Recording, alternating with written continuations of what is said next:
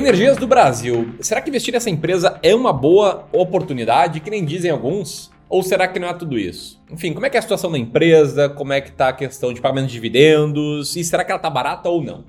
Tudo isso eu vou te mostrar, é claro, sempre com o meu ponto de vista, ponto de vista da forma com que eu invisto em ações. Se você não sabe, prazer, meu nome é Ramiro Gomes Ferreira, sou gestor profissional de investimentos. E se esse vídeo aqui vai te interessar, já peço para que você deixe o like aqui no vídeo, porque o like faz com que esse vídeo chegue a mais e mais pessoas e mais e mais pessoas tenham acesso a esse tipo de conteúdo. Tamo junto? Então bora!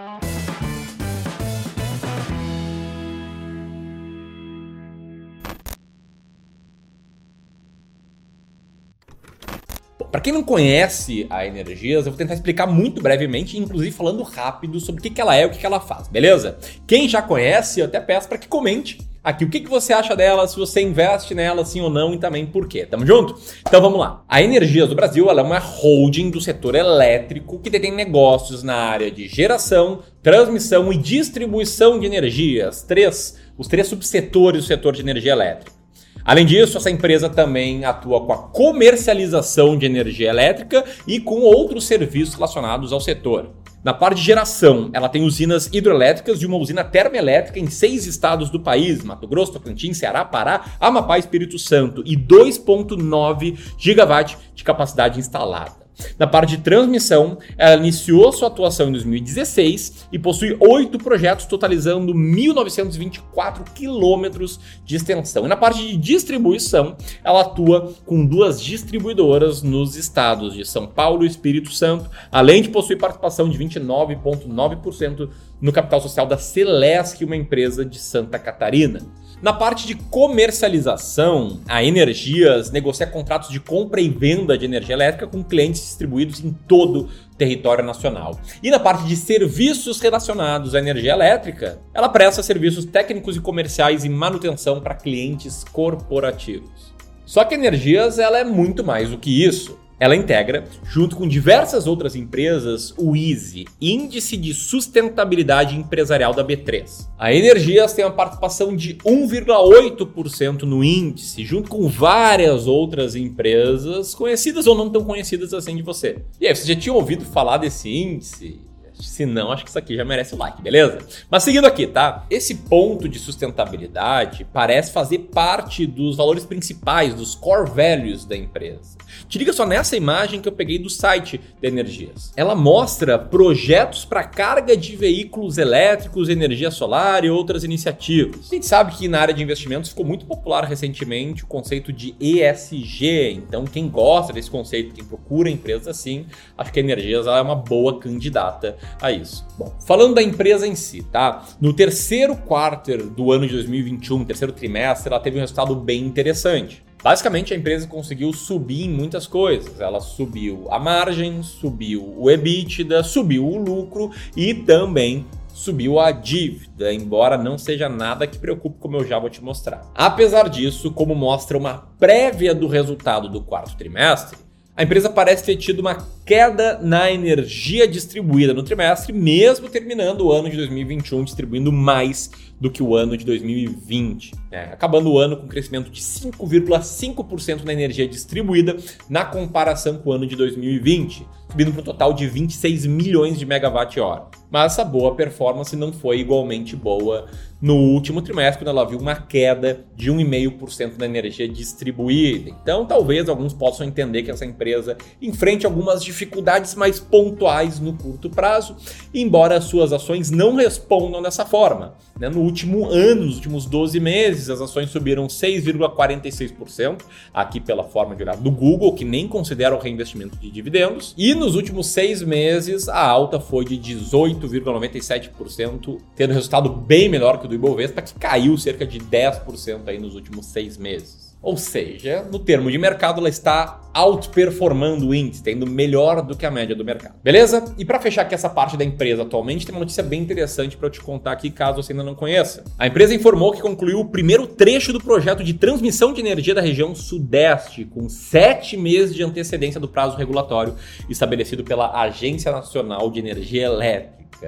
Então, amigo, aquele negócio de obra atrasar só acontece com nós meros mortais. A Energias consegue cumprir prazo, inclusive, de forma com antecedência. E com isso, a empresa informou que vai garantir o início, start do recebimento de 111,8 milhões em receita anual permitida, a RAP, representando 45% do total que a empresa tem. Dito isso, vou falar um pouco das ações, tá? A Energias do Brasil, ela possui apenas ações ordinárias, que são aquelas com final 3 e são aquelas que dão direito a voto aos seus acionistas. Essas ações estão majoritariamente nas mãos da controladora, da EDP, e tem aí cerca de 39% de free float. E essas ações estão sendo negociadas ali uma faixa de R$ 20,80, pelo menos no dia em que eu gravo esse vídeo. E com os dados atuais, é uma empresa que está na faixa de 6 em relação de preço por lucro, tem o EV/EBIT baixo, um earn yield interessante e uma dívida líquida EBITDA, como eu comentei, que não é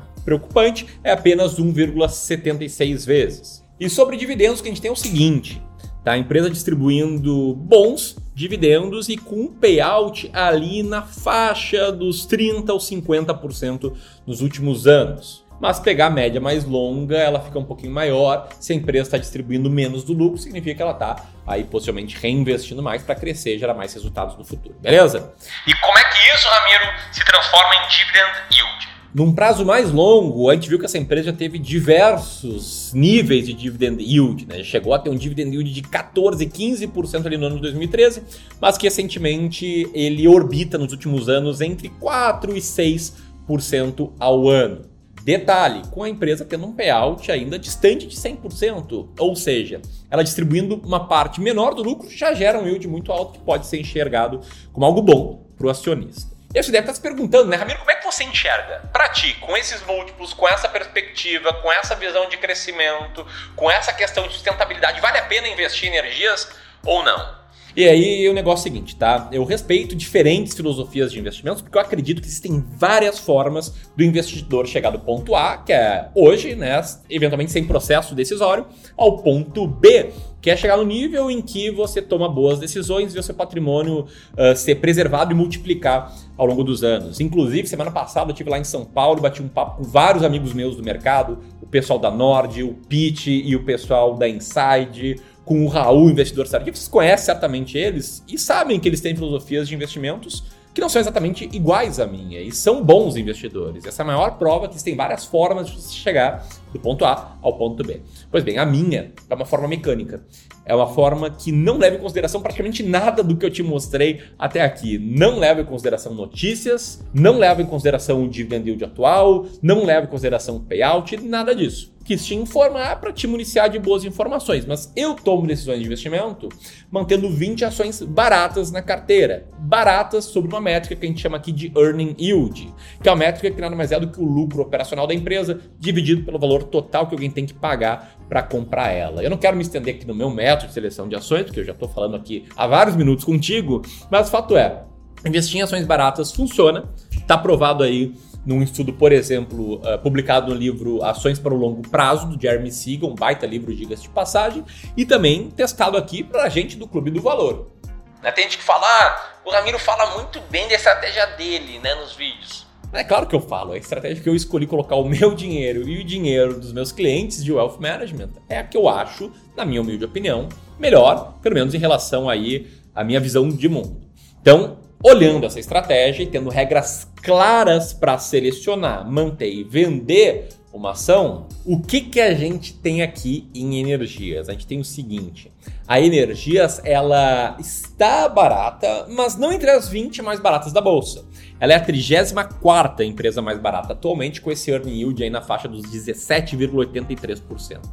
Portanto, pelas minhas regras, se alguém tem energias, mantém ela no próximo rebalanceamento porque ela ainda está entre os 40 ali mais baratas. Mas se alguém não tem e está montando uma carteira de ações baratas, Energias não entra na carteira, porque na hora de montar você compra as 20 mais baratas da bolsa, isso seguindo o meu método. E seguindo o seu, como é que é? Comenta aqui abaixo e aproveita aí para dar o like, se inscrever no canal. Se você quiser saber como a gente do Clube do Valor pode te ajudar a investir melhor com os nossos serviços, sim, a gente é uma gestora de recursos, pode apertar aqui e preencher a nossa aplicação para o serviço de Wealth Management, caso você tenha um patrimônio aí grande no longo prazo, mais de 500 mil reais. Tamo junto? Grande abraço e até mais.